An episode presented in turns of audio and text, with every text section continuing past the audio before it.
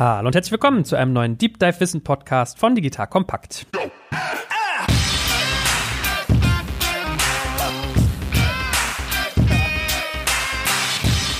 Mein Name ist Jack Kaczmarek und heute ein Gesprächspartner, mit dem ich eine lange Historie begleitet, weil wirklich schon zu ganz frühen Zeiten, und ich glaube, das lag bei unserer beider Job auch ein bisschen nahe, hatten wir beide Berührungspunkte. Ich und der liebe Tilo Bono, der mit Piabo eine sehr, sehr gute Presseagentur, PR-Agentur, eigentlich Medienprofi-Agentur, darf man sagen, äh, ins Leben gerufen hat. Dazu gleich mehr. Liebe Hörerinnen und Hörer, ich gebe euch mal einen kleinen Appetizer vorneweg noch, worüber wir heute sprechen, weil es ja, glaube ich, wichtig, ein bisschen Erwartungsmanagement zu machen. Und zwar soll es heute um moderne Public Relations gehen. Also, wie sieht sieht eigentlich PR im Jahr 2020 aus? Und ich glaube, das wird in zwei, drei Jahren vielleicht immer noch so aussehen, wenn wir uns gut anstellen heute. Das heißt, was muss ich eigentlich beachten, wenn ich mir PR anschaue? Sprich, wir werden über Themen reden wie Storytelling, über Personal Branding. Wir werden darüber reden, ob PR heute wirklich noch bedeutet, dass man Pressemitteilungen an Journalisten rausschickt oder ist nicht viel mehr Owned Media mittlerweile viel, viel wichtiger. Natürlich kommen dabei Kanäle zum Tragen wie Social Media, Content Marketing, Influencer Relations, aber auch wirklich spannende Cutting-Edge-Themen, sowas wie KI in der PR. Welche Tools gibt es eigentlich? Was kann man mit Software lösen? Und nach hinten raus, für die Business-Hörer unter euch sicherlich sehr, sehr spannend, ein kleiner Blick auf das Thema Sales-Schnittstellen. Das heißt, wie kann PR eigentlich ganz konkret im Bereich Sales helfen?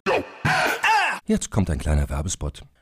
Aufgepasst! Wusstest du, dass HR-Teams heutzutage mit mehr Aufgaben denn je konfrontiert sind? In der aktuellen Studie HR Trends, die Zukunft der Personalarbeit 2024 von Sage, wurden HR-Teams aus sieben verschiedenen Ländern und über 20 Branchen befragt, um top aktuelle Insights in der Entwicklung des Personalwesens zu geben. Sage entwickelt HR-Tools und Software für dein Unternehmen, um Lohnabrechnungen, Personalmanagement, Buchhaltung und mehr zu vereinfachen. So, und die Studie von Sage zeigt unter anderem, dass ganze 91% der HR-Teams angeben, dass ihre Arbeit Arbeitsbelastung im letzten Jahr zugenommen hat, aber gleichzeitig glauben 79 Prozent der Befragten, dass Automatisierung ihre Prozesse zukünftig verbessern und Zeit sparen kann. Ebenfalls spielt auch KI eine große Rolle. Derzeit nutzen etwa ein Drittel bereits Chatbots wie ChatGPT in ihren Prozessen und circa drei Viertel der PersonalleiterInnen sind sich bereits sicher, dass KI die Arbeitsweise im HR revolutionieren wird. Du merkst, die Studie ist vollgepackt mit Statistiken, überraschenden Erkenntnissen und Tipps für HR-Führungskräfte, die vorankommen wollen und zeigt eine Momentaufnahme der sich stetig wandelnden Rolle von HR heute. Am besten schaust du dir die Studie HR-Trends, die Zukunft der Personalarbeit 2024 selbst an. Unter digitalkompakt.de slash Sage, S-A-G-E, kannst du sie dir komplett kostenlos herunterladen. Und wie immer findest du alle Infos auch auf unserer Sponsorenseite unter digitalkompakt.de slash Sponsoren. Werbung Ende. So, Thilo, das mal sozusagen als unsere Roadmap heute. Und äh, ich habe ja schon so einen kleinen Anreißer zu dir gegeben. Du hast ja auch eine ganz spannende Historie. Kannst ja vielleicht mal ein bisschen so erzählen, wie du zu deinem Job gekommen bist und was ihr jetzt macht. In der Kürze liegt die Würze, aber ein bisschen ist, glaube ich, spannend.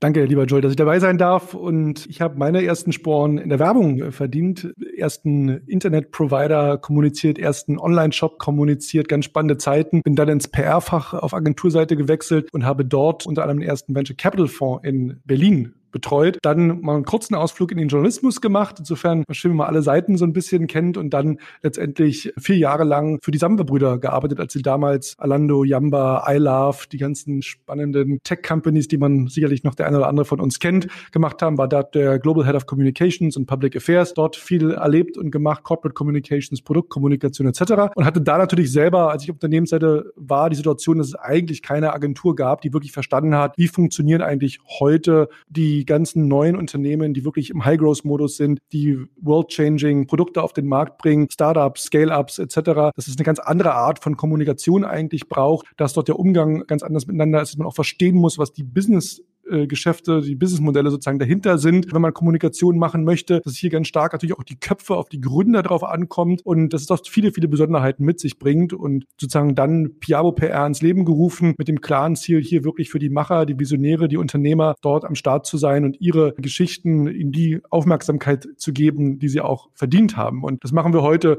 sowohl gefühlt fürs halbe Silicon Valley, ob das jetzt ein GitHub ist, ob das ein Stripe ist, ein Evernote, eine Silicon Valley Bank, ein Shopify, und, und viele, viele andere mehr, bis hin natürlich zu den großen, sag ich mal, Unicorns und High-Growth Companies hier in Europa, ob das ein Momox hier in Berlin ist, ob das aus dem Investorenbereich zum Beispiel ein Hornspring Ventures ist und viele andere mehr, bis hin natürlich auch zu den Mittelständlern und Corporates, die jetzt alle gerade natürlich sich fragen, wie müssen wir eigentlich unsere Kommunikation digitalisieren, auf ein neues Level bringen, uns da auch anpassen an die Zeit oder wir suchen den Kontakt zu den Startups, zu der Community. Insofern ist es ganz, ganz spannend und natürlich das Ökosystem drumherum auch. Und es macht jeden Tag Spaß, weil man lernt nie aus, immer kommt eine neue Technologie und gefühlt auch Storytelling technisch ist immer so alle halbe Jahr, alles Jahr wird so eine neue Sau durchs Dorf getrieben. Ich meine, vor, weiß ich nicht, zehn Jahren hat noch keiner von Blockchain geredet, ja, mal ein Beispiel zu bringen und jetzt ist es ein Riesenthema. Insofern ist es immer noch spannend wie am ersten Tag und freue mich, dass wir uns ja auch schon beide in verschiedensten Konstellationen begegnet sind und heute auch deiner Community hier ein bisschen was näher bringen dürfen. Na, ich meine, was ich bei dir, glaube ich, ganz spannend finde, ist, du hattest ja dadurch, dass du quasi diese Kern-Samwa-DNA mitgenommen hast, so ein bisschen so ein Patent auch auf die ganze Digitalwirtschaft am Anfang. Also ich glaube, es wäre jetzt verstiegen zu sagen, jede Rocket-Ausgründung war automatisch Piabo-Kunde, das vielleicht nicht, aber du hast jetzt sehr, sehr viele sehr früh begleitet und dadurch sehr viel digitale DNA bei dir aufgesogen. Und ich muss dir gestehen, obwohl wir uns jetzt, glaube ich, bald, oh, ich glaube, elf Jahre schon mindestens kennen, ich habe dich noch nie gefragt, wofür eigentlich Piabo steht. Woher kommt eigentlich der Name?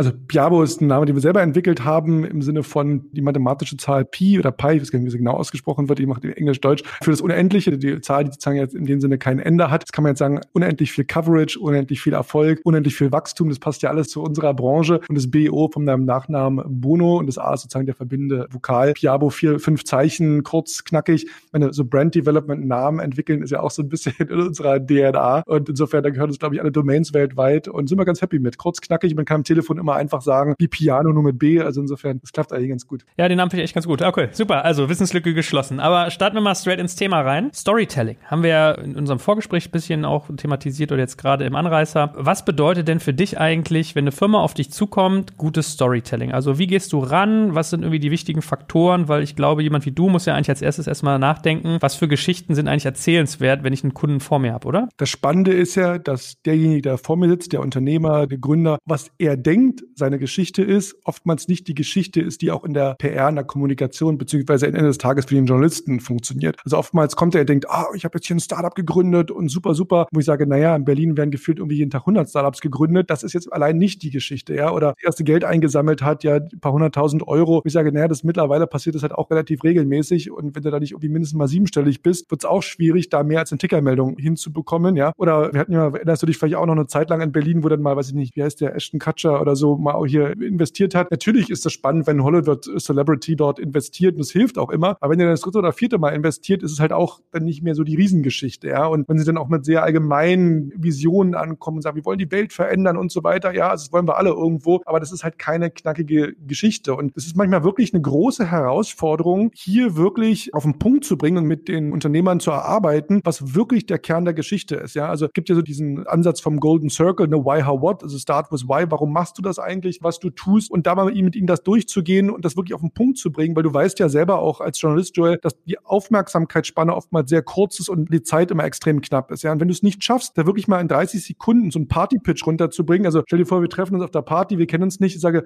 und was machst du so? Also wenn du es nicht schaffst, da irgendwo meine Attention zu catchen und ich sage, ach, das ist ja interessant, erzähl mal mehr. Das ist ja die Reaktion, die ich haben will, egal ob beim Journalisten am Telefon oder auf einer Party. Die willst Reaktion ist sagen, oh, das klingt ja spannend, erzähl mal mehr. Und diese Reaktion hinzubekommen, dass da eine Neugier da ist, das ist natürlich wirklich die große Kunst. In der Kürze liegt die Würze, ja, du sagtest es schon. Und am Ende des Tages funktionieren natürlich die besten Geschichten auch immer nach einer einfachen Logik Problem und Lösung. Ja, also wo ich sage, da ist ein Problem, was ich angehe und ich habe da sozusagen auch eine Lösung anzubieten. Und am Ende des Tages muss ich halt gucken, schaffe ich es, es wirklich kurz und knapp runterzubrechen. Da hilft es auch immer mal zu überlegen, ob ich in der Lage bin, sowas in eine Betreffzeile zum Beispiel, das ist ja auch nur eine limitierte Zeichenanzahl, die ich da habe, oder bei Twitter, ja, da habe ich ja auch limitiert, mich da mal reinzuquetschen sozusagen in so ein Format, das hilft immer schon. Ja, und du weißt es selber aus deiner Zeit, als du ja auch noch als Journalist beim Tech-Medium sozusagen da unterwegs warst, wo ja hunderte von Pitches jeden Tag auf einen reinpassen und das Postfach sich sozusagen füllt. Am Ende des Tages, wenn du da in die Betreffzeile reinschreibst, Pressemitteilung oder bitte veröffentlichen, da hast du schon verloren, weil du hast gar nicht die Zeit, jede einzelne E-Mail reinzuklicken. Insofern die Dinge auf den Punkt bringen, auch unterscheidbar sein. Deswegen ist auch wichtig, am Anfang mal anzuschauen, wie macht eigentlich vielleicht der Wettbewerb, wen gibt es dort im Markt, wie wird da kommuniziert, wie kann ich da auch eine gewisse Besonderheit reinbringen, einen neuen Blickwinkel in die Dinge reinbringen. Und das ist sozusagen dann schon die halbe Miete. Aber das ist am Anfang immer die größte Challenge, diese Geschichte wirklich klar rauszuarbeiten, hier ein klares Wording, ein klares Messaging zu haben im zweiten Schritt auch zu überlegen, wie man sie eben auch gut und emotional verkaufen kann. Gibt es da eine Bilderwelt dazu? Wie kann ich auch helfen, sozusagen den Menschen zu verstehen, was ich dort tue und mache? Habe ich da vielleicht ein Produkt, was man testen kann? Was gibt es da für Möglichkeiten, Dinge auch zu emotionalisieren? Das ist sozusagen sehr, sehr entscheidend und wichtig immer zu verstehen, ne? wir sind ja an einem Wettkampf um die Kommunikation der Qualität auch von Produkten. Ja, also heute ist es ja so, dass Qualität irgendwo auch immer gleicher wird und quasi Entscheidungen immer mehr auch aus dem Bauch getroffen werden und nicht nur aus dem Kopf. Und insofern geht es schon da auch nicht nur ums Ego, dass der Gründer da jetzt irgendwo ständig in der Presse und so weiter, sondern es geht schon auch um die klaren Botschaften und den Nutzen letztendlich. Und das ist ganz, ganz entscheidend, das immer im Kopf zu haben. In der Tat, ich kann mich auch noch erinnern, zu Gründerszene-Zeiten war das so, aber auch jetzt mit Digital Kompakt. Meine Lieblingsnachrichten sind immer, wenn mir Leute mir schreiben, hallo Herr Kaczmarek, was muss man eigentlich tun, um bei Ihnen als Gast irgendwie in Frage zu kommen? Wo ich so denke, ey, wenn ich das jedes Mal beantworten würde, ja, das ist irgendwie so ein Ding. Aber okay, Grundsatz verstanden, habe ich auch irgendwie von anderen PR-Experten schon mitbekommen, dass die teilweise erstmal die Unternehmer oder die Manager, je nachdem wer da bei ihnen sitzt, aushorchen und sich was erzählen lassen und dann wie so ein Trüffelschwein nach den Geschichten suchen. Was macht denn dann für dich so eine richtig gute Story aus? Weil die Schwierigkeit ist ja auch, wie du es gerade angedeutet hast, es gibt immer so den ersten Aufschlag und dann muss man das Thema ja aber auch repetitiv spielen. Also du musst ja eigentlich idealerweise in der Lage sein, zwei, drei, vier, fünf, sechs Schleifen zu nehmen, die alle irgendwie an das Thema andockbar sind und einzahlen auf diese Message, die du da baust. Das heißt, wonach guckst du denn? Wann ist eine Story denn richtig gut und erzählenswert unter diesem Blickwinkel? Ja, zum einen ist ja so, dass Produkte nicht dadurch interessanter werden, dass du mehr Fakten hinzufügst, sondern dass sozusagen sie spannend werden und relevant werden, weil sie letztendlich Emotionen bei Menschen auslösen. Ne? Und das muss man natürlich auch in der Lage sein, dort reinzubringen. Und es sind quasi auch dort die Emotionen, die das Ganze natürlich dann auch steuern und auch Entscheidungen herbeiführen. Und insofern ist es natürlich wichtig, sich darüber Gedanken zu machen, wie ich diese Verknüpfung auch herbekomme. Und viele haben vielleicht noch ein, zwei Geschichten im Kopf, aber zu verstehen, dass PR ja ein Prozess ist, den du über Jahre Jahre letztendlich ja führst. Wir haben ja Kunden, die seit sieben, acht, neun, zehn Jahren bei uns und haben wir trotzdem noch jede Woche, jeden Monat spannende Geschichten dabei. Und deswegen trifft da das Wort Trüffelschwein ist ganz gut. Oftmals sehen ja Gründer, Unternehmer gar nicht, was sie alles für spannende Geschichten in sich sozusagen vereinen und was es alles für Möglichkeiten dort gibt zu erzählen. Und was ich mal wichtig finde, am Anfang sich die Frage zu stellen, warum mache ich das denn eigentlich? Was ist denn mein Ziel? Wen möchte ich denn erreichen? Geht es mir darum, Investoren auf mich aufmerksam zu machen? Geht es mir darum, dass ich das Problem habe, ich finde nicht die richtigen Leute, dass ich eher so einen Employer-Branding-Aspekt reinbringen muss? Geht es darum, weil ich sage, meine Sales-Cycle sind viel zu lang, ich brauche mehr Touchpoints mit meinen potenziellen Kunden etc. Also wichtig ist mal auch, sich erstmal zu fragen, warum mache ich das? Was ist sozusagen dort eigentlich mein Ziel, was ich letztendlich habe? Und da sind wir natürlich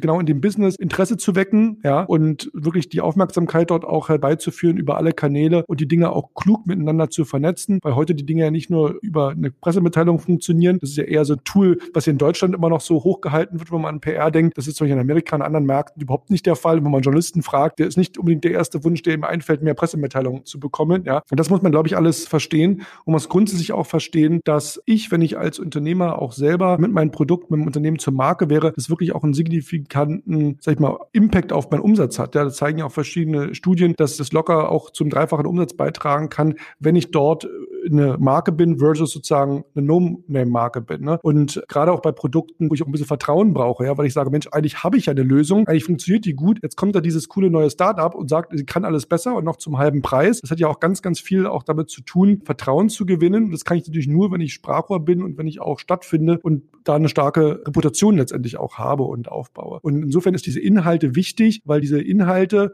jetzt mal egal auf welchem Kanal sie dann kommuniziert werden, bilden letztendlich ja Beziehungen und diese Beziehungen, die ich dann aufbaue, führen zu Vertrauen und das Vertrauen treibt den Umsatz. Hast du so eine Art Toolkit? Also ich möchte jetzt nicht deine Secret Source entlocken, ja? Am Ende des Tages weiß man ja aber auch, dass Ideen nichts wert sind, sondern immer eine Umsetzung. Aber hast du so eine Art Prozess, den du mit deinen Kunden durchläufst, so aller Design Thinking, dass du sagst, am Anfang kommt die Phase, dann die, dann die, dann die? Oder ist es jedes Mal ein bisschen eine andere Reise? Also grundsätzlich haben wir natürlich eine eigene Systematik, nach der wir sozusagen dort vorgehen. Ganz grundsätzlich kann ich da sagen, dass am Anfang immer erstmal sozusagen so ein Research steht, sich genau anzuschauen, wie tickt dieser Markt, wie funktioniert der, wie sind da die Geschäftsmodelle, was machen die Mitbewerber, welche Messages gehen raus. Man analysiert, welche Journalisten schreiben darüber, man bespricht die Ziele, man schaut, wo die Leute, die wir ansprechen wollen, eigentlich zu Hause sind, was lesen die. Da wird natürlich auch Technologie eingesetzt, viel mit künstlicher Intelligenz auch gearbeitet etc., um all diese ganzen Informationen zusammenzutragen, das alles richtig zu definieren, zusammen zusammenzubekommen. Und dann schaut man sich natürlich sehr klar auch eben die Inhalte an. Ne? Mit welchen Messages wollen wir rausgehen? Was ist sozusagen dort die richtige Sprache? Themen wie das Why, How, What, der Golden Circle, ähm, ähnliche Tools, die dort angewendet werden, um dort die richtigen Botschaften auch entsprechend zu entwickeln. Parallel dazu natürlich auch zu überlegen, und wie können wir sie dann auch darstellen in Form von Videos, in Form von Bildern? Können wir Infografiken machen? Auf welche Daten haben wir überhaupt Zugriff? Aus was können wir denn Geschichten auch bauen? Etc. Wie sieht es aus mit dem Thema Personal Branding, Produktkommunikation, Unternehmenskommunikation? All die ganzen Dinge werden sich dann immer angeschaut. So. Und daraus entsteht dann natürlich Content, Inhalte, um dann im allerbesten Fall hat man natürlich dort dann auch Zugriff und Einfluss auf alle Kanäle. Also Owned Media, also die Kanäle, auf die wir selber Zugriff haben, also sowas wie Newsletter, sowas wie zum Beispiel die Webseite, der Pressebereich etc. Dann haben wir natürlich Shared Media, also die sozialen Kanäle, Social Media, LinkedIn, Twitter, Instagram und so weiter. Und dann ist natürlich manchmal auch gerade im B2B-Bereich das Thema Paid Media relevant, also sich anzuschauen, wo macht es eben Sinn, vielleicht auch eben über Advertorials ähnliches nachzudenken. Dann gibt es natürlich Earned Media im Sinne von das, was man so langläufig unter PR versteht. Man guckt sich natürlich auch genau an, welche Influencer gibt es da, also wer der nicht Journalist ist, sollte eigentlich davon wissen, dass es uns gibt. Also das, was man sozusagen langläufig auch im B2B-Bereich gibt es ja tolle Influencer, also Verbandsfunktionäre, Politiker, Universitätsprofessoren, Eventveranstalter, also all die Leute, wo du sagst, die sollten eigentlich auch wissen, dass es mich gibt. Ja, professionelle Keynote-Speaker, die mich vielleicht erwähnen, die vielleicht gut Content gebrauchen können. Das ist so ein typischer Weg. Und am Ende des Tages steht natürlich die Analyse, ne? zu sagen, wer hat eigentlich wann, wie was und wo dann über mich letztendlich auch geschrieben und veröffentlicht. Und wie stehe ich da? Kommt das, was ich mir am Anfang ausgedacht habe, kommt das am Ende letztendlich auch so an? Also die Analyse und zu gucken, wer hat jetzt auch einen Backlink vielleicht gesetzt, dass mir das SEO-technisch auch noch hilft, etc. Ne? Also das ist ja auch immer dann das Thema, aus dem Unternehmen heraus nicht in Silos zu denken, sondern auch die anderen Gewerke, die es im Unternehmen gibt, mit einzubeziehen. Ja, vielleicht zum Beispiel die SEO-Abteilung. Ja, auf welche Keywords optimiert die? Kann ich da vielleicht bestimmte Phrasen, Keywords auch in meine Texte, die ich in der PR baue, sozusagen mit einfließen lassen? Ja, ohne dass es mich jetzt irgendwie die ganze Geschichte zerhaut. Also das sind doch Dinge, wo man klug Dinge miteinander verknüpfen kann. Und dann gibt es natürlich auch bestimmte Vorgehensweisen in den einzelnen Verticals. Natürlich, wenn ich jetzt speziell für eine Krise gerufen werde oder speziell jemand nur Investoren ansprechen möchte oder Employer Branding, da gibt es natürlich nochmal eigene Strategien und und Taktiken. Ein wichtiges Thema ja auch immer Personal Branding. Da geht es dann erstmal los zu sagen, okay, was ist eigentlich die persönliche Geschichte? Ist ja manchmal wahnsinnig spannend, was so ein Gründer auch zu erzählen hat und erlebt, ja. Und da geht man natürlich erstmal auf die persönliche Geschichte. Wo steht der? Was macht der? Was macht ihn letztendlich spannend? Ne? Und oftmals ist es dann jetzt so, dass da wirklich ja, wenn man ein bisschen miteinander redet und sich unterhält, da wirklich ganz, ganz spannende Geschichten rauskommen. Dann im zweiten Schritt guckt man natürlich, was sind so seine Glaubenswitze, seine Philosophie, ne? Wie sieht er die Welt? Was für Gemeinsamkeiten gibt es vielleicht auch mit seiner Zielgruppe, die er ansprechen möchte? Weil natürlich auch da eine gewisse Empathie in der Geschichte zu entwickeln, natürlich auch für eine Verbindung sorgt und am Ende des Tages auch uh, how you practice what you preach. Ne? Vielleicht noch eine Frage zum Thema Storytelling. Du hast ja auch gesagt, Vertrauensaufbau ist was sehr zentral ist. Gerade wenn ich vielleicht in so, ja, sagen wir mal, Bereichen bin, wie du vorhin angesprochen hast, Fintech zum Beispiel, wo es um Geld geht, wo es irgendwie wirklich um relevante Faktoren geht. Hast du so Werkzeuge für dich entwickelt, mit denen sich sehr gut Vertrauen aufbauen lässt, sehr gezielt? Ja, viele denken ja immer pauschal, ja, nur weil ich so irgendwie transparent bin, die Hose runterlasse, das reicht irgendwie per se sozusagen schon aus. Ne? Und dann mache ich einmal sozusagen Kotau oder mache einmal die Tür auf, dann ist das irgendwie alles schon erledigt. Aber Vertrauen ist ja etwas, was sehr, sehr viele Dimensionen hat. Und da hat eine, eine berühmte Vertrauensforscherin mal gesagt, wenn man sich mal Geld anguckt, Geld ist sozusagen ein Tool, womit ich sozusagen Transaktionen mache. Ich gebe dir Geld und ne, bekomme was. Und äh, Vertrauen ist letztendlich etwas, was dann zu Interaktionen führt. Ne? Weil ich, wenn ich dir nicht vertraue, vertraue, dann möchte ich nicht für dich arbeiten, dann möchte ich dir auch als Investor kein Geld geben, dann werde ich auch nicht dein Produkt letztendlich buchen. So. Und dieses Vertrauen ist etwas, was sich A, man verstehen muss, dass sich aufbaut. Das ist Beispiel auch so der Grund, warum bei Piabo wir keine Projekte machen. Ne? Wir arbeiten mit unseren Kunden so hier nur langfristig zusammen, weil wir ganz klar sagen, das bringt nichts, jetzt mal schnell, schnell, huschi, huschi, mal eine Pressemitteilung irgendwo rauszuschicken, sondern es geht darum, auch wirklich langfristig so einen Prozess aufzubauen. Und das ist eben sehr, sehr vielschichtig und vieldimensional. Das hat was zu tun mit, weiß ich eigentlich, wer hinter dem Unternehmen steht. Wir haben ja immer noch das Thema hier in Deutschland, dass viele Gründer sich verstecken, sagen, ich möchte mein Produkt für mich sprechen lassen, wo ich sage, ja, da fängt es schon an. Ne? Dein Produkt kann halt nicht sprechen. Das ist ein Stück Software oder irgendwie, keine Ahnung, ein Lautsprecher oder was auch immer du da verkaufst, ja, oder ein Stück Kleidung. Menschen interessieren sich für Menschen und am Ende des Tages möchte ich wissen, du sagtest gerade Fintech, ja, stell dir vor, du wüsstest nicht, wer die Gründer von N26 sind, ja, oder von anderen Startups, wo du sagst, da geht schon um Vertrauen. Und wir können ja mal so ein Beispiel durchspielen, ja, so eine Fintech-Company. Ich meine, jeder hatte ja, bevor die Neobanken gekommen sind, ein Konto bei der Commerzbank, bei der Deutschen Bank, wo auch immer, ja. Das ist ja nicht das Problem. Wir brauchen jetzt unbedingt zwangsweise ein neues Konto. Die gibt es seit 100 Jahren, nicht super fancy, aber wir wussten, aha, das Geld wird auch morgen noch dort sein. Jetzt kommt da so eine Neobank um die Ecke und sagt, wir machen jetzt alles toller und besser und cooler. Gib uns doch bitte dein Geld und lass doch dein Gehalt jetzt bitte zu uns überweisen. Natürlich ist zwischen dem, was die neue Bank auf der einen Seite sagt und die Deutsche Bank auf der anderen, ein Riesengap. Und dieses Gap ist relativ einfach mit Unsicherheit zu beschreiben. Ne? Ist dieses Startup in sechs Monaten überhaupt noch da? Wer steht denn da eigentlich dahinter? Wer finanziert denn das? Was ist das für eine Technologie? Sind da meine Daten sicher? Kann ich da jemanden erreichen, wenn irgendwas ist? Da poppen ja 1000 Fragen in den Hirnen der Menschen auf. Ja? Und da ist natürlich wichtig, genau diesen Vertrauensgap zu schließen zwischen dem, was die Menschen schon kennen, wo sie Vertrauen haben, zwischen dem, das ist ja genau unser Business in der Startup- und Tech-Welt, wo ich sie zu etwas Neuem bewegen möchte. Sage, das ist ein neues Tool, das ist ein neuer Service, da ist eine neue Möglichkeit für dich. Und diese Brücke, die müssen wir halt mit Kommunikation schließen. Da müssen wir vertrauensbildende Maßnahmen ergreifen. Und der Baukasten ist vielschichtig. Das ist Personal Branding, die Gesichter, die Menschen dort hinter zu zeigen. Das ist sozusagen auch Kundenstimmen einen Raum zu geben und mit Testimonials zu arbeiten. Das sind reputationsstärkende Maßnahmen. Das sind Dinge, wie über mein Unternehmen auch gesprochen wird. Und das ist ja immer das, was ich auch wirklich nicht so verstehe, dass viele eben dieses Thema Kommunikation nicht so ernst nehmen und quasi dann letztendlich ja vorsätzlich zulassen, dass andere über meine Marke reden. Und eigentlich möchte doch niemand, dass andere bestimmen, was die denken über mein Produkt, über meine Marke, sondern eigentlich muss doch das Ziel sein, dass ich das selber auch in der Hand habe. Und das ist etwas, wo sich viele Gründer total verletzlich auch letztendlich machen und ihre eigene Reputation gefährden, aber auch eben Vertrauensabbau betreiben, weil sie zulassen, dass andere über sie Geschichten verbreiten, erzählen und ihre eigene Geschichte nicht mehr unter Kontrolle haben. Und das ist ein großes, großes Risiko, was sozusagen mal total unterschätzt wird. Und da schnappt sich jemand deinen Markt und deine Marke und schnappt sich damit auch natürlich dann den Erfolg weg. Und das ist extrem traurig traurig und bedauerlich, weil es einfach nicht sein muss, weil es eine Kernaufgabe ist des Managements, dafür zu sorgen, dass die Hoheit über die Botschaften und über die Kommunikation beim Unternehmen liegt. Und dass ich zumindestens dort die Dinge sauber kommuniziere, offen bin, erreichbar bin und zugänglich auch bin für die entsprechenden Stakeholder. Da kann man nur verwarnen, dass man letztendlich Kommunikation buchstäblich outsourced an die Konkurrenz. Jetzt kommt ein kleiner Werbespot. Aufgepasst! Wusstest du, dass HR-Teams heutzutage mit mehr Aufgaben denn je konfrontiert sind? In der aktuellen Studie HR Trends, die Zukunft der Personalarbeit 2024 von Sage, wurden HR-Teams aus sieben verschiedenen Ländern und über 20 Branchen befragt, um top aktuelle Insights in der Entwicklung des Personalwesens zu geben. Sage entwickelt HR-Tools und Software für dein Unternehmen, um Lohnabrechnungen, Personalmanagement, Buchhaltung und mehr zu vereinfachen. So, und die Studie von Sage zeigt unter anderem, dass ganze 91% der HR-Teams angeben, dass ihre Arbeit Arbeitsbelastung im letzten Jahr zugenommen hat, aber gleichzeitig glauben 79 Prozent der Befragten, dass Automatisierung ihre Prozesse zukünftig verbessern und Zeit sparen kann. Ebenfalls spielt auch KI eine große Rolle. Derzeit nutzen etwa ein Drittel bereits Chatbots wie ChatGPT in ihren Prozessen und circa drei Viertel der PersonalleiterInnen sind sich bereits sicher, dass KI die Arbeitsweise im HR revolutionieren wird. Du merkst, die Studie ist vollgepackt mit Statistiken, überraschenden Erkenntnissen und Tipps für HR-Führungskräfte, die vorankommen wollen und zeigt eine Momentaufnahme der sich stetig wandelnden Rolle von HR heute. Am besten schaust du dir die Studie HR-Trends, die Zukunft der Personalarbeit 2024 selbst an. Unter digitalkompakt.de slash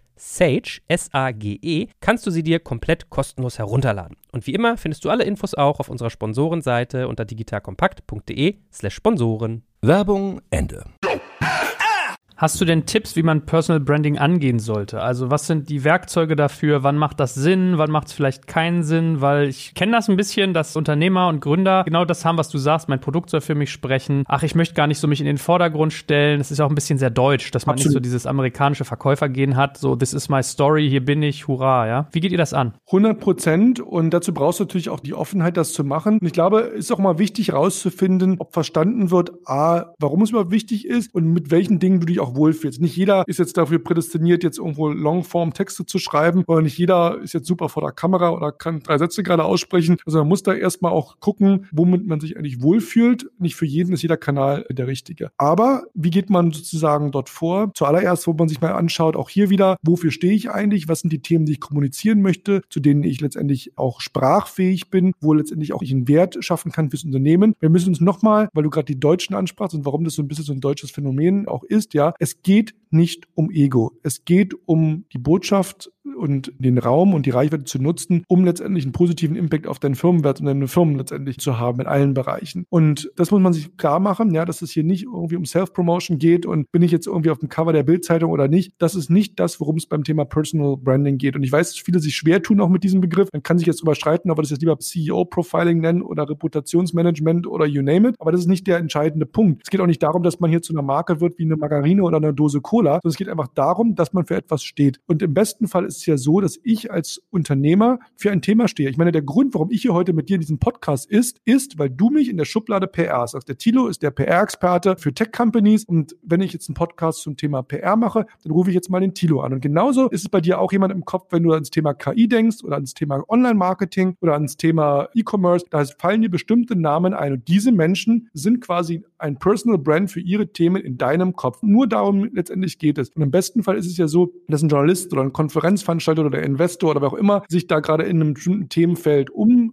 schaut oder eine Lösung sucht, dann ja genau du in diesem Kopf besagt, ach, das ist doch der, der immer zum Thema PR was schreibt. Das ist doch der, der immer interviewt wird zum Thema ähm, Online-Marketing. Und das ist sozusagen ja das große Ziel, dass das dann im Endeffekt zu mehr Business führt, mehr Vertrauen, Bewerbungen von Mitarbeitern und so weiter und so fort. Das ist ja genau das Ziel, warum wir das dann machen. Ne? Und das ist sozusagen der Kunde, wo das Sales-Team schon, weiß ich nicht, seit sechs Monaten dran ist, sagt, Mensch, ich habe da Ihren CEO neulich jetzt gehört hier beim Joel Kaczmarek da im Digital Kompakt Podcast. Ist ja ganz was, lass uns doch nochmal sprechen oder so. Ne? Oder dass man proaktiv sowas dann auch nutzt, um das heranzutragen an Kunden, mit denen man vielleicht schon im Kontakt war. Und sagt, übrigens hier, da waren wir gerade hier in dem Podcast, hören Sie doch mal rein. Ne? Wieder mal ein anderer Kontaktpunkt. Auch das schafft ja Glaubwürdigkeit und Vertrauen. Insofern, da gibt es mehrere Dimensionen. A, natürlich genauso wie bei der im Unternehmen auch, die richtigen äh, Geschichten, Botschaften, für was möchte ich stehen, warum, wieso, weshalb, why, how, what. Diese why, how, what, der Golden Circle, wird dann quasi ja um die Dimension who, also wer ist es eigentlich, was übrigens gerade bei jungen Unternehmen ja wichtig ist. Ne? Was hat denn so ein junges Unternehmen? Die registrieren eine Website, haben irgendwo ihre ersten paar Leute. Da gibt's ja eigentlich nicht viel mehr als dann auch die Gründer, die Menschen, die auch dahinter stehen. Ne? Und da wird oftmals auch, by the way, bei Unternehmen aus dem B2B-Bereich ist die Denke so, dass jemand, ach, wir sind ja nur so eine langweilige B2B-Company, da kann man nichts machen und so weiter und so fort. Ich meine, du bist ja derselbe Beweis, wenn man sich deine Gäste anguckt bei deinem Podcast,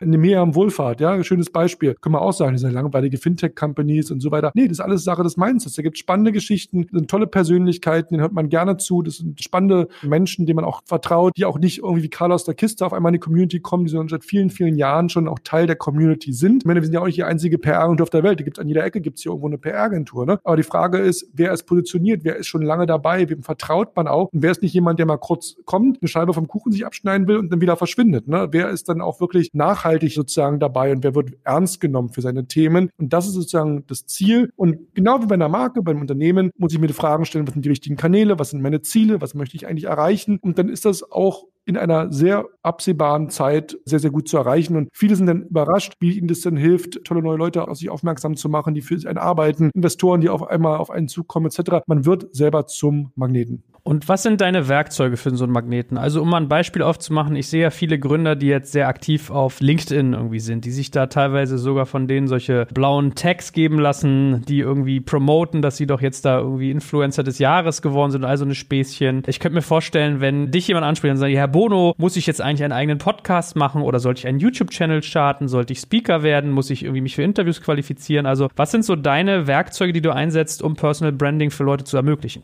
Mir ist immer ganz, ganz wichtig, dass das Ganze authentisch ist. Authentizität ist das neue Perfekt. Viele gehen ja gar nicht erst in diesen Punkt rein, weil sie sagen, ach Gott, das kann ich nicht und da bin ich nicht gut drin und wer weiß, ob das beim Qualitätsanspruch entspricht und so weiter. Ich glaube, ich würde gar nicht anfangen, die Diskussion, muss ich jetzt einen Podcast machen oder muss ich jetzt ein Webinar konzipieren ein Online-Event oder bin ich eher der Schreiber etc. Sondern die Frage ist, was passt zu mir, womit fühle ich mich wohl? Und im Endeffekt bekommt man ja auch Hilfe, dass man fürs Schreiben, allein wir haben ja eine ganze Armee an tollen, auch bis hin zu Technical Writern, hochgradige Spezialisten Spezialisten für alle Themengebiete da, ja. Also man muss ja auch nicht alles selber machen, aber man muss sich wohlfühlen mit dem Kanal, ja. Und man muss verstehen, welchen Hebel es haben kann. Und wenn ich jetzt einmal Online-Schuhe verkaufe, ist vielleicht LinkedIn nicht so wichtig. Aber wenn ich sage, mit diesem Online-Schuhe verkaufen, Shop, den ich habe, brauche ich Investoren und Mitarbeiter, dann wird LinkedIn auf einmal wieder wichtig, ja. Also man muss auch mal gucken, was der richtige Kanal ist. Und jetzt einfach nur per se einen Podcast zu haben, gerade haben wir hier eine Podcast-Schwemme gefühlt, hat jeder irgendwie jetzt einen Podcast und startet einen Podcast, ist vielleicht, wenn ich eine, wirklich eine geile Idee oder eine super Nische besetze, vielleicht auch nicht das Richtige. Das macht vielleicht eher Sinn, in anderen Podcasts zu Gast zu sein, bevor man den 573. Podcast gründet. Also da muss man sich natürlich auch immer fragen, was da eben die richtigen Tools und Hebel für die jeweilige konkrete Situation ist. Viel entscheidender ist es, diesen Schritt überhaupt zu gehen, ihn zu machen. Welches Tool es dann genau ist, das muss man immer von Fall zu Fall entscheiden, wo man sich wohlfühlt, wo man authentisch sein kann, ob man sich da Hilfe äh, holt, ob man das alleine macht in den ersten Schritten. Das sind sozusagen dann eher so zweitrangige Dinge. Und insofern, LinkedIn sagtest du, finde ich mega super, kriegt man aktuell super Reichweite, aber man darf nicht vergessen, diese riesen Reichweite hatten wir am Anfang auch bei Facebook und die hatten wir auch bei Instagram. Und irgendwann ist in der Schalter umgelegt. A, weil es extrem viele machen, weil alle da jetzt ihren Content reinschmeißen. Und B, irgendwann will LinkedIn vielleicht auch noch mehr Geld verdienen und dann muss man halt eben auch dann noch mehr dafür bezahlen, dass man Sichtbarkeit bimmt. Das liegt ja in der Natur der Sache. Aber klar, für B2B, für Business ist LinkedIn natürlich eine mega Plattform. Aber vielleicht ist auch jemand, der gut vor Video ist, ja, der da gut rüberkommt, der eine super Karma hat, eine super Authentizität hat, der da mal irgendwie einmal die Woche ein cooles Statement abgibt und sich da reibt. Also es gibt da viel, verschiedene Möglichkeiten, was einfach zu der Person auch passen muss und authentisch sein muss. Vielleicht letzte Frage zum Thema Personal Branding. Würdest du sowas auch für Non-Gründer empfehlen? Also ich sag mal für mittleres Management oder für einzelne Mitarbeiter, weil ich habe die Tage zum Beispiel ein Gespräch geführt, da ging es so um Corporate Podcasts, Unternehmenspodcasts, wo es ja auch den Ansatz teilweise gibt, dass so richtig passionierte Mitarbeiter so einen Podcast aufsetzen und die Brand eigentlich eher so im Hintergrund mitschwingt. Und man stellt sich natürlich die Frage, was passiert aber, wenn so eine Person irgendwie den Arbeitgeber wechselt oder sagt, ich mache jetzt meine Elternzeit oder das Thema interessiert mich nicht mehr. Also von Gesichtern macht man sich ein Stück weit auch abhängig. Das heißt, würdest du das vor dem Hintergrund auch für normale Mitarbeiter und mittleres Management irgendwie vorsehen?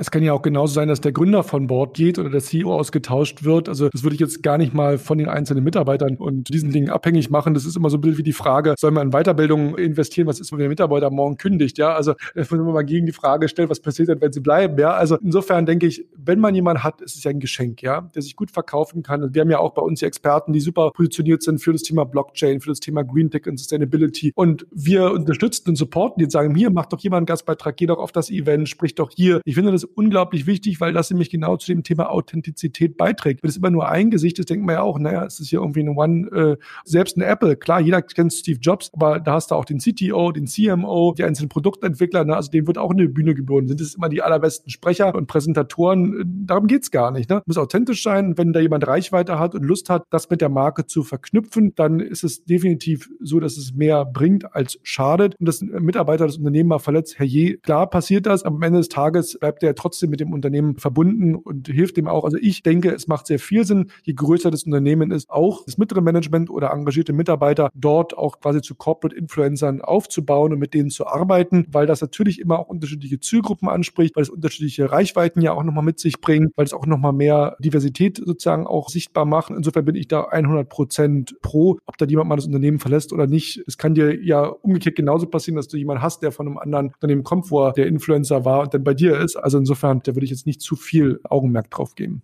Ja, schöne, schöne Einstellung eigentlich. Finde ich ganz, ganz richtig und ganz gut, auf jeden Fall. So, lass uns mal auf diese Trias eingehen, was du angerissen hast schon. Earned Media, Paid Media und Owned Media. Also, Earned Media ist ja quasi eigentlich so dein Steckenpferd. Und was mich aber interessieren würde, ich frage mich das sehr oft, weil Podcasting und unsere Podcast-Werbung ja auch mal so ein Thema ist, wo ich sage, hey, ihr kriegt da ganz viel Branding draus. Wie misst du denn zum Beispiel dein Earned Media? Also, hast du für dich irgendwie eine Technik gefunden, wie man den Aufschlag, den man in den Medien hat, durch Medienarbeit, wie man den mit einem Wert beziffern kann?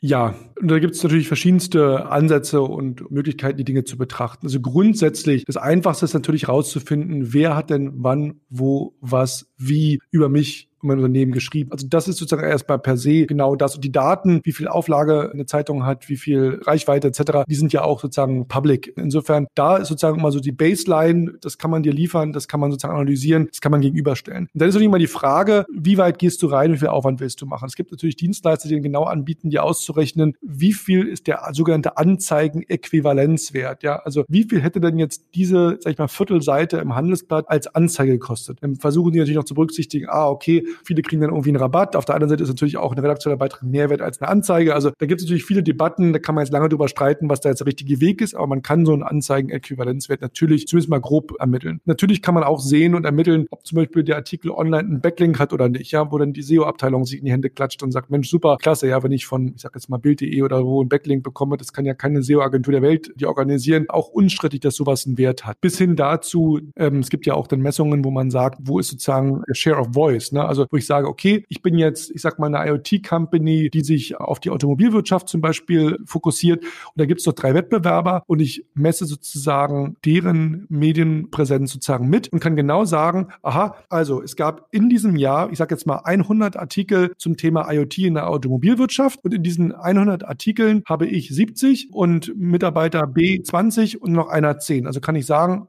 mache ich anscheinend einen super Job, ja. Weil, finden Sie mal lustig, wenn dann viele sozusagen so KPIs haben, dem Motto, ach, wir haben dieses Jahr 30 Veröffentlichungen gehabt, jetzt möchten wir nächstes Jahr 50 und dann möchten wir 70 und so weiter, mehr, mehr, mehr, mehr, mehr. Viel spannender ist ja anzugucken, wie viel gibt denn der ganze Markt überhaupt her und wo stehen denn die Wettbewerber? Vielleicht sind wir ja schon ziemlich gut mit dem, was wir machen, anstatt einfach immer nur zu sagen, mehr, mehr, mehr, mehr, mehr. Vielleicht ist es ja auch gut, die Qualität zu erhöhen und vielleicht gehen wir mal raus aus den Nischenmedien und gehen da lieber raus, zum Beispiel mal in die Wirtschaftspresse, nicht nur Fachpresse oder ähnliches. Oder wir wollen uns mal mehr auf Podcasts fokussieren und Auftritt auf digitalen Events oder ähnliches. Und da gibt es sozusagen verschiedenste Spielarten. Und am Ende des Tages natürlich, niemand kann dir sagen, wenn du jetzt einen Artikel, ich sag jetzt mal einer FAZ hast, ob du jetzt da deswegen genau aufgrund dieses Artikels, wenn es dir keiner sagt, jetzt drei Leute sich mehr beworben haben oder, weiß ich nicht, du fünf Kunden gewonnen hast. Ja, auf der anderen Seite ist aber auch jedem klar, dass es einen Wert hat in der Financial Times oder in der, was weiß ich, FAZ, so ein Handelsblatt etc. Ja, und so ein bisschen, wenn du nach dem Return on Investment deiner Mutter fragst. Ja, also das ist irgendwie, gibt einfach Dinge, die kannst du nicht immer bis ins letzte Detail sozusagen durchmessen auch wissen wir, dass es was wert ist. Ja, also da muss man immer so ein bisschen auch die Kirche im Dorf lassen. So,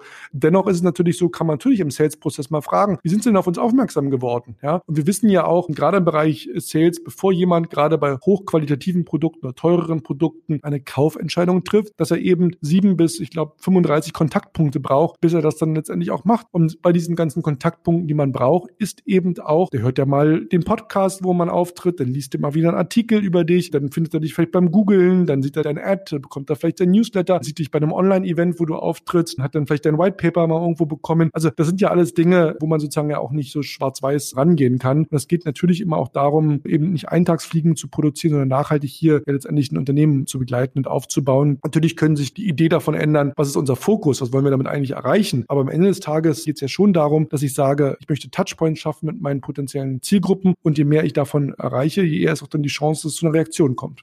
Schlagen wir mal die Brücke rüber zu den Owned Media Parts. Also was du vorhin auch skizziert hast, eigene Webseite, ein Blog, ein Newsletter. Wie viel Einfluss nehmt ihr eigentlich auf die CI und auf die sozusagen Owned Media Auftritte eurer Kunden? Also geht ihr da sehr intensiv rein oder beratet ihr die quasi, frage ich mich so ein Stück weit, zu dem, wie sie sich selber darstellen und übertragt das dann auf das, was im Außen passiert? Also bin mal ganz lustig, wenn man aus dem Kick-Off-Workshop rauskommt und sagt, okay, jetzt haben wir hier Botschaften alles beieinander und dann schaut man auf der Website und sagt, habt ihr euch irgendwo eure Website angeschaut, was da steht? Da steht eigentlich so ziemlich das Gegenteil von dem, was wir jetzt gerade besprochen haben. Das ist passiert so oft, dass diese Botschaften nicht konsistent sind. Ja, wo ich sage, ihr erzählt hier in der Presse das eine, auf der Website steht aber was ganz anderes oder ist veraltet und so weiter und so fort. Also so die einfachsten Beispiele natürlich. Ne? Also diese Kommunikation zu streamline, konsistent zu haben, ist eben auch ein Aspekt des Vertrauens. Ja, wenn ich heute das erzähle und morgen was ganz anderes, bildet das auch eben kein Vertrauen und es ist schwierig. Ja, und die Kredibilität, es gibt ja sozusagen so die grundsätzlichen 4K, ne, dass man sagt, man sollte kredibel, konsistent, kontinuierlich kommunizieren. Das ist natürlich letztendlich genau eben der entscheidende Punkt. Die Kontinuität ist das eine, das haben wir ja gerade schon gesagt, nicht irgendwie Chaos der Kiste mal kommen und dann wieder verschwinden, wo sich jeder fragt, na gibt's die jetzt noch? Schafft auch kein Vertrauen, aber die Konsistenz im Sinne von, dass es sozusagen immer die gleichen Botschaften sind, immer ins gleiche Horn schlägt und nicht heute predigen wir das eine und morgen das andere. Und das ist nämlich genau auch die Owned-Media-Kanäle, auf die das natürlich dann auch einschlägt. Wenn nicht überall in meinem Newsletter was anderes steht auf der Webseite und in der Presse sagt der CEO was anderes, als was ich bei Google gelesen habe, das trägt nicht zur Vertrauensbildung bei. Und welche Kanäle adressiert ihr mal als erstes, was jetzt die Owned Media angeht? Also Website ist, glaube ich, naheliegend, aber setzt ihr dann auf Newsletter, macht ihr einen Blog, produziert ihr mit den Leuten Podcasts, macht einen Vlog? Ich weiß gar nicht, was das heute noch macht, ehrlich gesagt. Aber gibt es da irgendwie so das kleine Einmaleins der Owned Media Tools? Das schauen wir uns natürlich immer an, was für die Kunden natürlich auch wichtig sind, was da auch für die Kundengruppe auch spannend ist. Also wenn wir sagen, okay, das sind Leute, die hoch online, digital, internetaffin sind, wo man sagt, da macht man mal was wie einen YouTube-Channel oder produziert einen Podcast, weil die haben irgendwie alle Smartphones und sind irgendwie Generation Podcast, ja, ist was anderes, als wenn ich jetzt irgendwie Mittelständler habe, wo ich sage, na, da, da gehen wir vielleicht anders an, da brauche ich eine schöne, saubere Website, weil die auch super seriöse vielleicht Kunden oder so haben. Auch das muss man sich wieder einzeln anschauen. Aber ja, generell Content zu produzieren ist ganz, ganz entscheidend. Ich finde es immer klasse, wenn man wirklich sogenannte so Hero-Content-Pieces hat. Also jetzt Beispiel mal, der CEO tritt auf einer Konferenz um und es wird gefilmt, ja. Wo ich sage, der hält da irgendwie eine geile Rede und macht dann eine geile These auf, etc.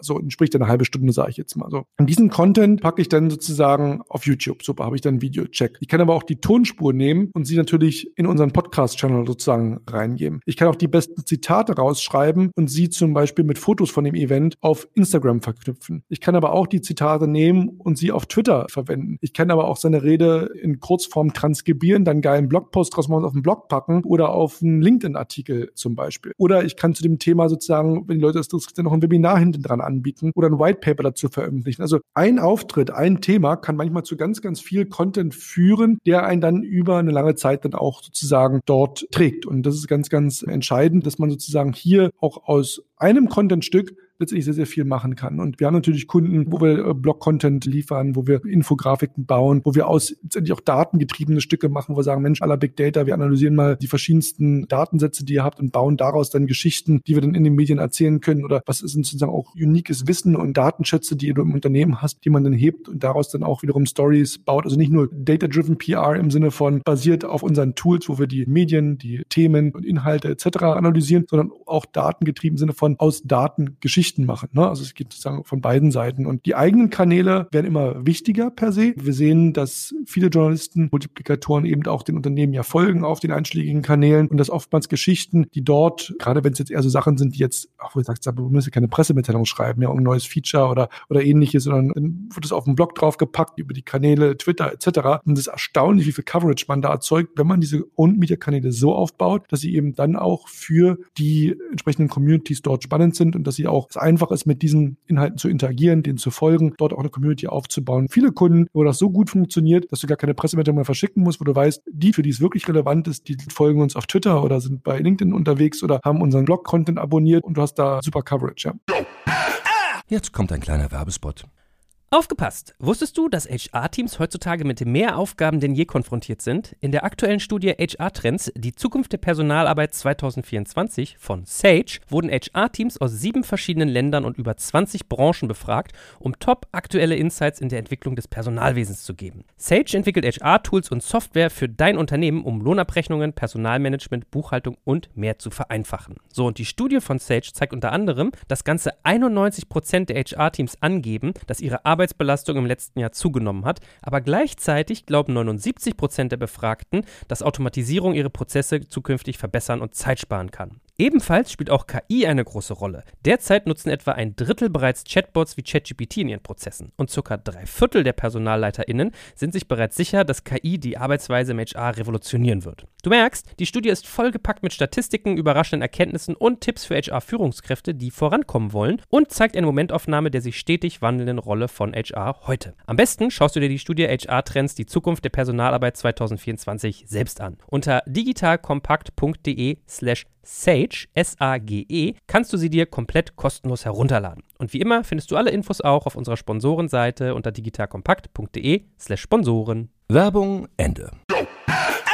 Meine, da sind wir mitten im Thema Content Marketing. Hast du für dich so eine Art Checkliste oder Faktoren, worauf du achtest, wenn du Content Marketing betreibst? Ich meine, ein Faktor, den haben wir ja schon, glaube ich, anklingen lassen, was du meintest, so Kickoff-Workshop, sich Messages überlegen, dafür muss es sicherlich konsistent sein, aber gibt es darüber hinaus noch so Faktoren, wo du sagst, das ist so extrem essentiell, wenn ich Content Marketing erfolgreich betreiben will? Ja, vor allen Dingen zu verstehen, dass heute sozusagen Content die Basis von allem ist. Ja, egal, ob ich mich jetzt entscheide, für Owned Media oder Earned Media oder mit Influencern zu arbeiten oder mein Sales vorantreiben will, ich brauche gute Inhalte, gute Geschichten letztendlich. Ne? Und das ist die Basis letztendlich von allem. Und ist ja oftmals so, Content-Format, das kann ja vielschichtig sein. Das kann der Erklärfilm sein, das kann das White Paper sein, das kann eine geile Case Study sein oder ähnliches. Die Frage ist sozusagen, A, wie bereite ich es auf? Wie kann ich so machen, dass das sozusagen der Köder dem Fisch schmeckt und nicht unbedingt vielleicht auch dem Angler, ja, weil sonst wird es oftmals dann zu werblich und zu Marketing-like, sondern wird da wirklich auch ein Value drin ist. Und das wird heutzutage ja auch äh, wirklich ganz vielschichtig genutzt. Ja, das geht in die Fachmagazine, worüber berichtet wird. Das nutzt nutzt das Sales-Team als Aufhänger, um mit den bestehenden Kunden zu sprechen. Das wird dann über die einschlägigen Sales-Tools, wo man sich dann registrieren kann und dass ich das runterladen kann, für als Lead-Generation-Tool äh, genutzt. Es gibt dann nochmal, weiß ich nicht, Video-Statements auf Social Media dazu, etc. Also so Content ist ja schon etwas, also die Inhalte, wo man ganz, ganz verschiedene Spielarten hat und wo man sozusagen so Content-Modelle fahren kann, die wirklich all diese Bereiche mit abdecken, produzieren Inhalte, die dann auch für B2B-Influencer zum Beispiel verwendet werden, die die dann auf ihren Kanälen wieder einsetzen können, etc. Also Content ist ja immer ein sehr, sehr großer Begriff, aber auch hier ist mal wichtig, wichtig, dass das sozusagen sich an die Strategie des Unternehmens orientiert, welche Zielgruppen ich ansprechen möchte, warum ich es überhaupt mache und dann ganz, ganz laserfokussiert reingehe und sage, okay, ich habe jetzt das und das Produkt, das und das ist meine Zielgruppe. Wir haben ja dazu jetzt ein White Paper gemacht. Wie vermarkten wir das jetzt? Da kann ich vielleicht über eine Medienkooperation mit einem Fachmagazin dann nachdenken. Da kann ich überlegen, wie ich das sozusagen so mache, dass die Leute, die sich dafür interessieren, gleich in meinen Sales Funnel reingehen, weil ich das nur dann bekomme, wenn ich durch meine E-Mail-Adresse hinterlasse. Ich kann überlegen, wie ich diesen Inhalt dann vielleicht in Form eines Webinars anbiete. Vielleicht ist es auch der Aufhänger für eine Speech, der CEO auf der Fachtagung hält, etc. Also das ist unglaublich spannend, wenn man mal eine gute Story, eine gute Idee hat, wie man das sozusagen dann auffächern kann in alle Bereiche und dort in all diesen Verticals sehr, sehr viel Mehrwert schaffen kann. Und es bleibt ja oftmals ja nicht nur bei Owned Media, sondern es wird dann zu Earned Media oder es wird dann zu Shared Media oder es wird zu Paid Media. Also es ist halt einfach schön, dass man so einen ganzen Blumenstrauß schaffen kann aus einem Stück Content.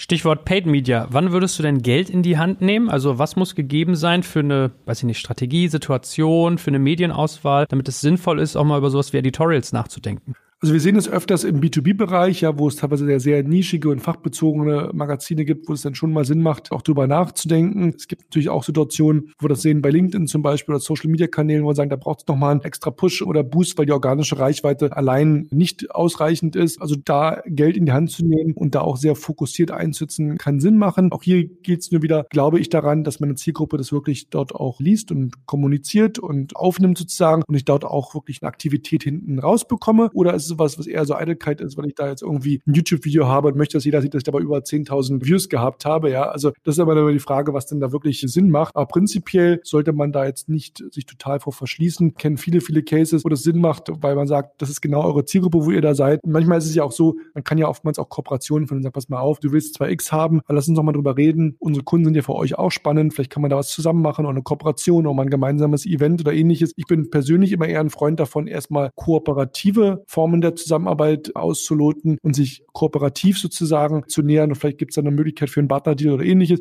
Es ist immer gleich Cash auf den Tisch zu legen. Aber es kommt auch hier einfach drauf an. Und gerade im Bereich der digitalen Medien macht das total Sinn, ja. Also natürlich macht es Sinn, wenn ich ein geiles White Paper habe, dort auch diese entsprechenden Keywords bei Google irgendwo einzubuchen oder sozusagen das bei LinkedIn laser sharp in die einzelnen Zielgruppen reinzutragen. Am Ende des Tages muss das letztendlich sich natürlich, gerade wenn man Geld einsetzt, auch rechnen und auch natürlich dann in dem Fall auch messbar sein. Und Social Media ist sicherlich so ein Faktor, der bei euch stark zugenommen hat. Da haben wir ja eigentlich schon vieles angedeutet. Vielleicht spezifizieren wir es mal in Richtung Influencer auch so ein Stück weit, weil das ist ja was, was auch ganz viele Unternehmen beschäftigt. Influencer sind quasi so ein bisschen wie so viele Mini-Werbekanäle oder Mini-Medienkanäle geworden. Wie geht ihr denn mit dieser Brücke um Social Media, Influencer Relations? Worauf achtet ihr da?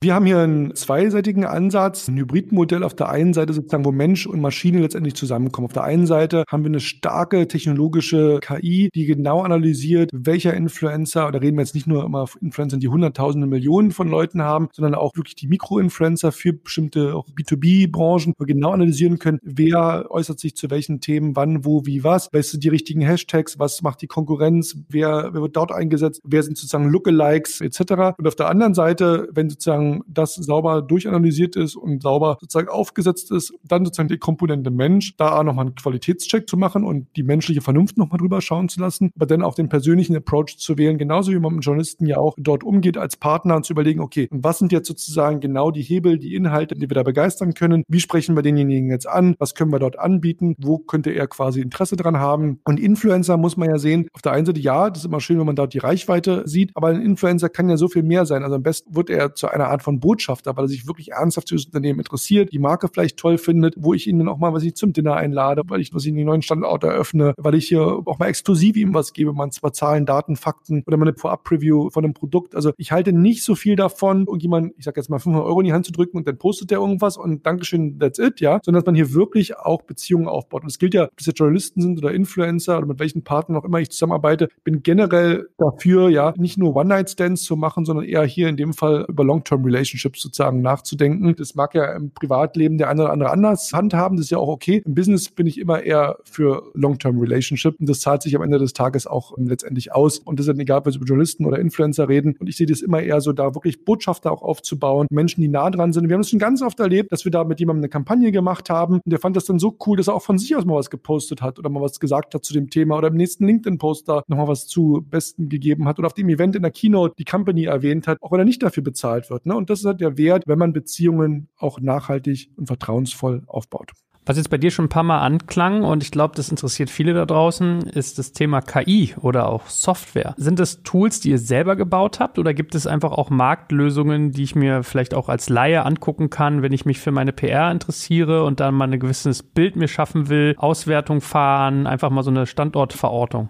Also ja, persönlich der Meinung, das ist auch unser Anspruch natürlich, weil wir ja in dem Bereich sozusagen als Nummer eins gucken natürlich alle Augen auf einen ne? und man erwartet natürlich, dass wir sozusagen da auch immer ganz vorne mit dabei sind, auch ob jetzt die Mitarbeiter, die hier zu uns kommen oder die Kunden, dass wir da jetzt nicht nur irgendwie tolle Kontakte haben und super sind im Storytelling, dass wir auch technologisch da auf dem allerneuesten Stand sind und wir testen da permanent Tools. Das Problem ist immer so ein bisschen, dass viele dieser Tools erstmal nur in Englisch verfügbar sind, weil die dann oftmals eben doch aus Amerika kommen. Das heißt, für den deutschen Markt, die verstehen natürlich deutsche Texte oftmals dann noch nicht, aber man muss halt frühzeitig dabei sein, denn da haben wir verschiedenste Tools im Bereich äh, Influencer funktioniert schon sehr gut. Es gibt schon äh, super Tools aus Israel, aus verschiedensten Regionen, die da wirklich sehr, sehr gute Arbeit leisten. Jetzt gerade ein Tool jetzt äh, mir angeschaut, was eben eine Prediction macht, die Likelihood, dass jemand diese Story gut findet. Der kann sozusagen sich den Text angucken oder die Headline und dir genau sagen, wie relevant ist das und wie wahrscheinlich ist es, dass das irgendwo also Niederschlag findet. Ne? Macht dann also entsprechende technische sozusagen dort einen Abgleich bis hin zu A-B-Testing, was man aus dem Online-Marketing kennt von Headlines. Ja, also was klickt denn besser? Welche Headline macht denn mehr Aufmerksamkeit? Ja,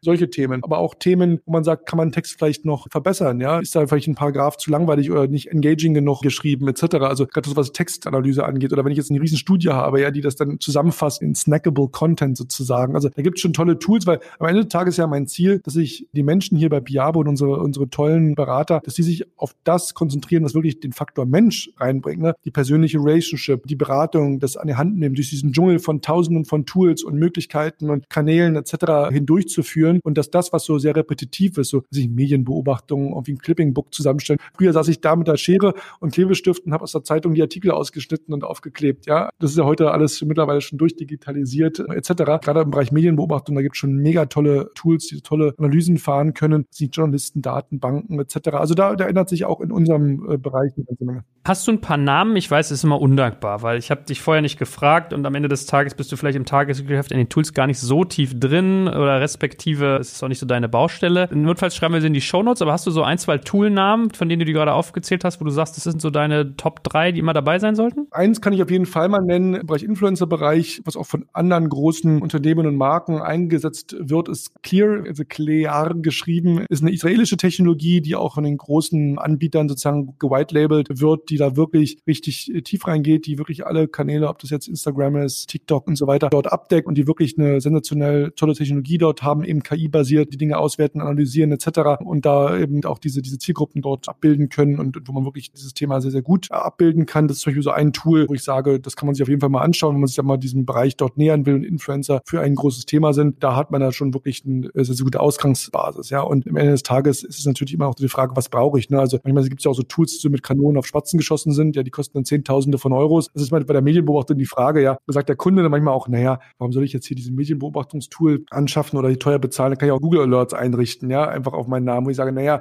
also A hat Google nicht alle Medien drin, B kriegst du die meisten immer irgendwie erst verzögert, dann ist es auch nicht aktuell und die haben auch nicht alles. Die haben auch natürlich keine Print-Geschichten. In Deutschland ist ja Print immer noch sehr wichtig. Was ist mit Radio, was ist mit Podcast, was ist mit Fernsehen? Ne? Also gerade beim Thema Medienbeobachtung sieht man dann schon, da kann man von for free ich rieb mir mal ein Google Alert ein, bis hin zum super fancy Tool, was mir dann solche Analysen, wie wir es vorhin schon gesagt haben, zwischen Share of Voice zum Beispiel durchanalysieren. Da gibt's dann, was ich, Cision, Meltwater, Argus, Landau Media, also gibt's tausende von Anbietern, die das machen und jeder hat da so seine Vor- und Nachteile und unterschiedliche Preispunkte. Das ist dann schon eine Wissenschaft für sich, da das richtige Tool dann auch rauszufinden. Und da ist auch natürlich immer die Frage, was man da wirklich auch braucht und für einen selber auch wichtig ist, um seine Ziele auch zu erreichen. Ja, nur ein Tool des Tools willen zu haben, muss ja auch bedient werden. Mittlerweile sind die ja so komplex, wenn man überlegt, wie viel Zeit da man in Schulungen geht, bis man das dann verstanden hat. Aber es wird immer besser, es erleichtert die Arbeit auf der anderen Seite auch. Und ich sag mal so, wer heute nicht datenbasiert arbeitet und toolbasiert arbeitet, das ist einfach dann wirklich alte Schule, wenn ich sehe manchmal Kollegen, die immer noch mit Excel-Sheets durch die Gegend rennen und da ihre Verteiler manuell, also noch nicht mal irgendwie mit Google Docs oder ähnlichem, noch irgendwie physische Dateien hin und her schicken. Da weiß ich auch, dass die wahrscheinlich nicht mehr lange geben wird, ja, wenn sie da nicht mit der Zeit gehen.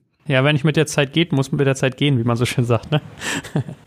Gut, letzte Frage vielleicht oder letzter Fragenkomplex. Hast du ja auch schon mal durchblicken lassen, die Nähe von PR zu Sales. Also ich glaube, so wie ich dich verstanden habe, Gedanke immer, den Sales Cycle zu verkürzen im besten Fall. Also den Zeitpunkt von, ich habe einen ersten Berührungspunkt mit einem potenziellen Kunden bis hin zu, es kommt ein Abschluss zustande. Hat das zugenommen und wenn ja, wie funktioniert das? Also wie gehst du sowas an, dass du PR richtig direkt mit Sales vernetzt? Ganz, ganz wichtig, ja, weil man sagt ja immer so schön, eine nicht kommunizierte Leistung ist eine nicht erbrachte Leistung. Ja? Also insofern, wenn es hier Leistungen, ob es Dienstleistungen sind, ob das Produkte sind, etc., die können noch so gut sein. Ja, es ist halt ein Wettkampf um die Kommunikation der Qualität letztendlich auch. Und ich muss klar machen, warum ich da bin, warum ich existiere. Das ist ein großer Beitrag, den man dort zum Sales leisten kann. Oftmals, gerade im B2B-Bereich, gibt es ja doch sehr erklärungsbedürftige Produkte, wo das extrem wichtig ist und wo PR total viel Sinn macht, auch weil da eben ein bisschen auch Kontext gegeben werden muss. So, das ist mal sozusagen vorab. Die Verknüpfung von PR und Sales ist in mehreren Dimensionen entscheidend. Dimension eins ist natürlich, das ist schon gesagt, Sales Cycles verkürzen. Wir wissen alle, es braucht viele Kontaktpunkte, bevor eine Buying Decision gemacht wird. Und da kann PR natürlich durch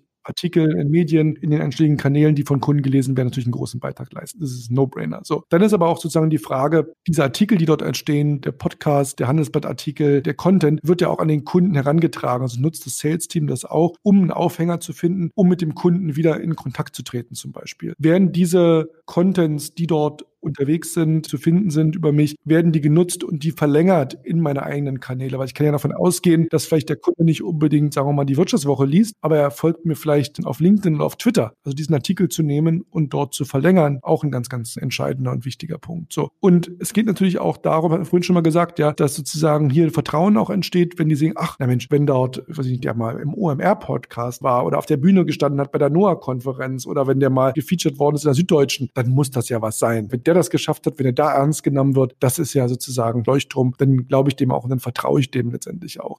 Hier in der Verknüpfung im Sales ist es wirklich mehrdimensional bis hin zu, dass diese Inhalte natürlich auch helfen können, Leads zu generieren, weil ich letztendlich dort mich dann registrieren muss, meine E-Mail-Adresse hinterlasse, um an diese Case Study, um an das White Paper ranzukommen. Gleichzeitig, wenn ich solche White Paper und Case Studies veröffentliche, trägt es gleichzeitig dazu bei, dass wieder die, meine Reputation, das Vertrauen sozusagen steigt, wo man sagt, oh, die haben sich damit beschäftigt, das sind die Experten da drin, das nehme ich sozusagen ernst. Das heißt, das sind viele, viele Puzzlestücke und so sehr wie ich es schlimm finde, wenn jemand PR macht, nur um Sales letztendlich zu befeuern. So schlimm finde ich es gleichzeitig auch, wenn jemand PR macht und nicht auch mitdenkt, welchen Einfluss das Thema auf Sales haben kann. Und Sales, es Lead-Generierung angeht, Sales, was den Abverkauf angeht, Sales, was das Thema angeht, die Sales-Cycles einfach zu verkürzen und nicht sechs Monate, sondern vielleicht in drei Monaten schon zu verkaufen, Vertrauen aufzubauen und, und, und, und, und. Und diese Verknüpfung und Vernetzung, sei es zur Lead-Generierung, sei es um Kontaktpunkte mit dem Kunden zu schaffen, Themen als Aufhänger zu nutzen, um an den Kunden heranzutreten, beitragen etc. ist natürlich super. Und es kann natürlich auch helfen, wirklich auch die Beziehung zu den bestehenden Kunden zu stärken.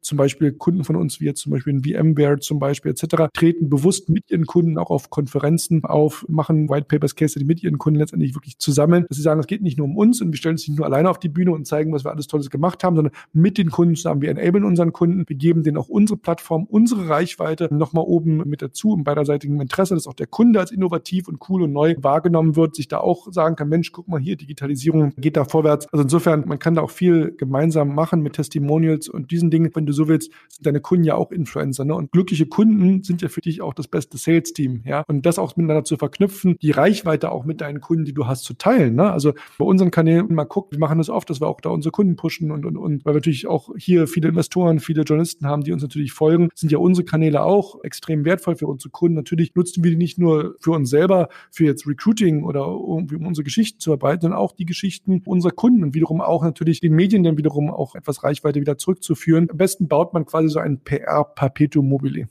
Hervorragend. Das ist ja auch irgendwie ein ganz gutes Abschlussbild, dieses Perpetuum mobile, weil man, glaube ich, gemerkt hat, wenn man mit dir redet, dass moderne PR offensichtlich sehr ja, interdependent ist, sehr vielschichtig und das alles ein Stück weit aufeinander einzahlt. Also auch was du erzählt hast mit, ich erzeuge einen Content-Piece und distribuiere das dann eigentlich in mehreren anderen Medienformen weiter. Da merkt man, glaube ich, dass das, wenn man es richtig macht, einfach schon ein sehr komplexes Geschäft ist. Und dass du uns da hast mal über deine Schultern schauen lassen, hat viel Spaß gemacht und bestimmt wiederholen wir das nochmal in irgendeiner Form, oder? Lieber Joel, vielen, vielen Dank. Hat mir Spaß gemacht. Danke, dass ich dabei sein durfte.